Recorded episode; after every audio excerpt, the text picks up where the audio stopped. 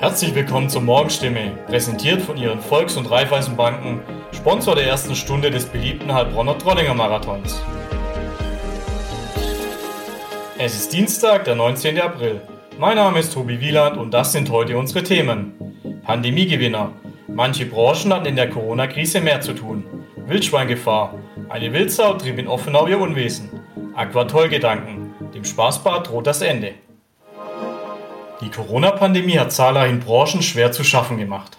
Man denke etwa an die Einschränkungen für die Gastronomie und insbesondere für Clubbetreiber. Doch es gibt in der Krise auch Profiteure.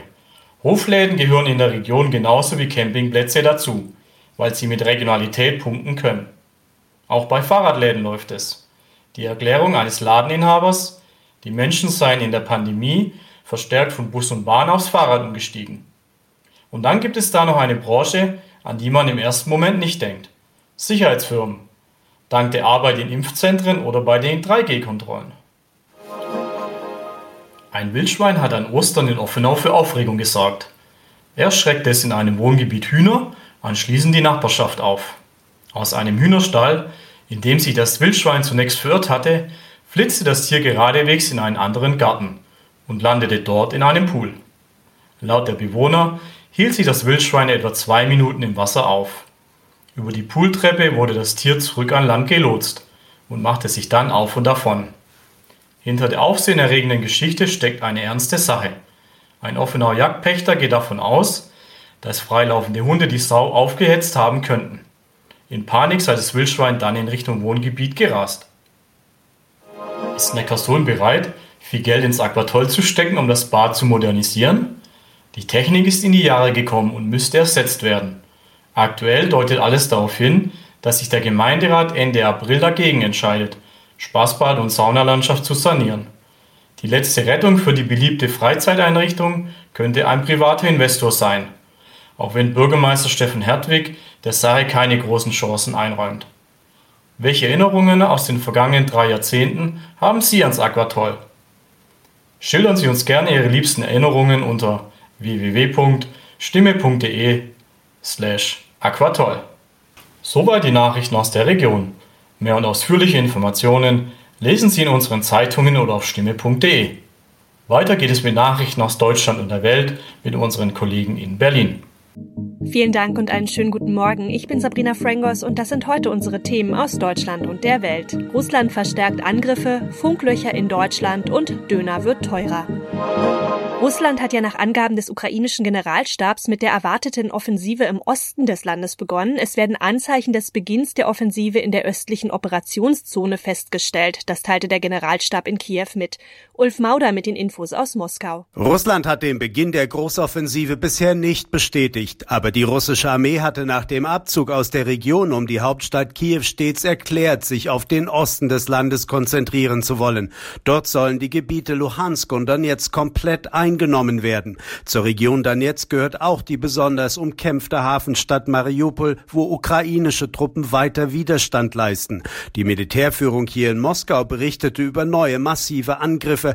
Bestätigt wurde auch der Raketenbeschuss der westukrainischen Stadt Lviv, wo erstmals sechs Menschen starben. Seit der russischen Invasion flüchten ja viele Ukrainer ins Ausland und viele Firmen suchen händeringend nach Personal. Die Industriegewerkschaft Bauen Agrar Umwelt, IG Bau, hat nun aber davor gewarnt, Geflüchtete aus der Ukraine einfach als billige Arbeitskräfte auszunutzen. Manche Chefs wollten die oft gut qualifizierten Geflüchteten einstellen, aber oft zu schlechten Bedingungen. Das sagte Gewerkschaftschef Robert Feiger der deutschen Presseagentur. Dirk Zeitler weiß mehr.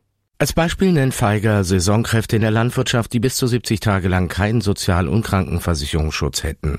Kein Unternehmen dürfe jetzt die Lage der Menschen, die in Deutschland Schutz suchen, ausnutzen. Beschäftigte zweiter Klasse darf es nicht geben, sagt Feiger. Selbst wenn nur ein kleiner Teil der Geflüchteten in Deutschland bliebe, müssten jetzt die Weichen für die Integration am Arbeitsmarkt gestellt werden. Wichtig ist dem Gewerkschaftschef dabei auch die Anerkennung ausländischer Bildungsabschlüsse. Obwohl Deutschlands Mobilfunkfirmen ja regelmäßig Fortschritte beim Netzausbau verkünden, bleiben Funklöcher aus Sicht der Handynutzer trotzdem ein gravierendes Problem. Wie eine Umfrage des Vergleichsportals Verifox ergab, haben 53 Prozent der Bürgerinnen und Bürger oft oder sehr oft Netzausfälle oder abgebrochene Verbindungen. Ursula Winkler mit den Infos. Besonders übel ist die Netzabdeckung ja unterwegs auf Reisen. Bei den Pendlern klagen sogar 62 Prozent über schlechte Verbindungen. Ist da denn Besserung in Sicht? Äh, da antworte ich mit einem klaren Jein. Das ist richtig. Gerade unterwegs auf der Autobahn oder im Zug landet man immer wieder in Funklöchern und die Verbindung bricht ab beim Telefonieren oder beim Surfen. Äh, zum Jahresende läuft aber eine Frist für die Netzbetreiber ab. An allen Autobahnen, an den wichtigsten Bundesstraßen und Schienenwegen muss überall ein Download von 100 Mbit pro Sekunde möglich sein. Das wäre dann etwa so flott wie ein heimisches Wi-Fi-Netz. Immerhin. Aber es gibt eine Einschränkung, wenn Mobilfunkfirmen partout kein Grundstück Stück für einen Funkmasten bekommen oder den nicht errichten dürfen an der Stelle, dann wird es auch künftig Funklöcher geben dürfen. Pommesdöner oder Currywurst, auch an den Imbissbuden steigen die Preise. Ein Döner müsste eigentlich 7,30 Euro kosten, sagte Güsel Ülbar, Chef des Vereins türkischer Dönerhersteller in Europa, der DPA. Jan-Henner Reitze weiß mehr. Mehl schwer zu bekommen, Öl zum Braten oder für die Fritteuse so gut wie gar nicht mehr. Probleme, die uns beim Einkaufen im Supermarkt auffallen, treffen Imbissbetreiber noch härter, denn sie können nicht einfach etwas anderes zubereiten. Dazu kommen steigende Liefer- und Energiekosten. Weil unter den Herstellern von Dönerspießen ein so harter Preiskampf herrscht, sind die steigenden Kosten noch nicht komplett bei uns Endkunden angekommen. Viele Hersteller machen aktuell keinen Gewinn mehr, was nicht mehr lange durchzuhalten ist. Die Preise werden also weiter steigen. In unserem Tipp des Tages geht's um Festtagsspeck. Wir alle kennen es ja, lecker Osterbranch oder eben Schoko-Osterhasen an den Feiertagen. Da kann man natürlich nur schwer widerstehen und die Naschereien, die gehören ja auch irgendwie dazu.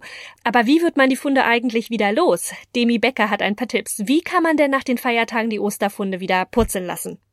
Recht simpel sind Ein-Tages-Diäten. Das heißt, es gibt einmal pro Woche einen Tag lang das Gleiche.